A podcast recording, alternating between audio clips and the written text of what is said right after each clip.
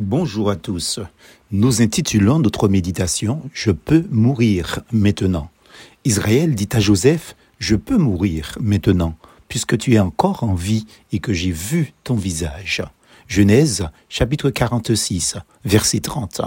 Je me souviens lors de la finale de la Coupe du Monde entre la France et le Brésil en 1998 à Paris, lors de la victoire des Français, avoir entendu dire de la bouche du célèbre commentateur Thierry Roland, décédé depuis, la phrase suivante à son collègue et ami Jean-Michel Larquet. On peut mourir tranquille. Après avoir vu ça, la France est championne du monde. Ici, c'est Jacob, devenu Israël, pensant que son fils préféré Joseph était déjà mort et enterré depuis plusieurs décennies, découvre que celui-ci est toujours vivant, s'écrie en le voyant, je peux mourir maintenant, puisque tu es encore en vie et que j'ai vu ton visage. Manifestement, quand on dit cela, ça ne signifie pas qu'on est un candidat au suicide, ni que l'on souhaite mourir. Oh que non. C'est seulement que, sous le coup d'une forte émotion joyeuse, de sentiments de gaieté et de jubilation, on a l'impression, justement, que rien ne peut nous arriver. Ceci est tellement vrai que Thierry Roulant avait ajouté à sa phrase, je crois qu'après avoir vu ça, on peut mourir tranquille, enfin, le plus tard que possible, mais on peut. Le malheureux mourra pas si tard que ça, cinq ans après, trop tôt pour ses proches et certainement pour lui. Ce ne fut pas du tout le cas de Jacob, lui dont il nous est rapporté ceci. Le pharaon dit à Jacob, Quel âge as-tu? Jacob répondit au Pharaon, Ma vie errante dure depuis 130 ans. Elle a été courte et mauvaise, et elle n'a pas atteint la durée de la vie errante de mes ancêtres.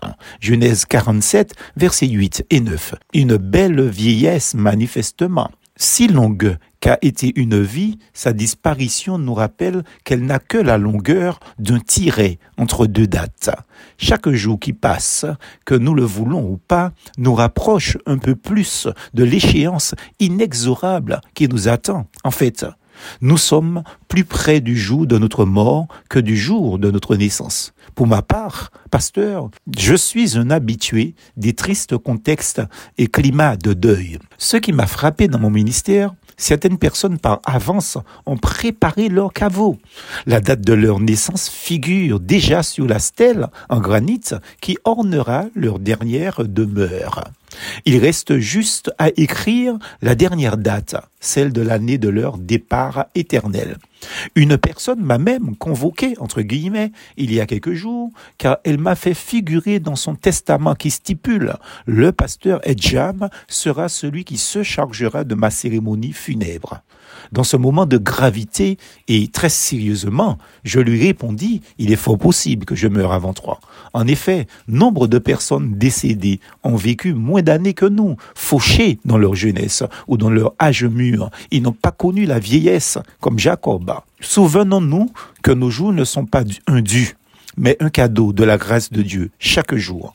Un jour aussi, cependant, nous serons rayés du monde des vivants, tout comme ceux qui nous ont précédés dans ce rendez-vous des vivants, comme le dit le patriarche Job.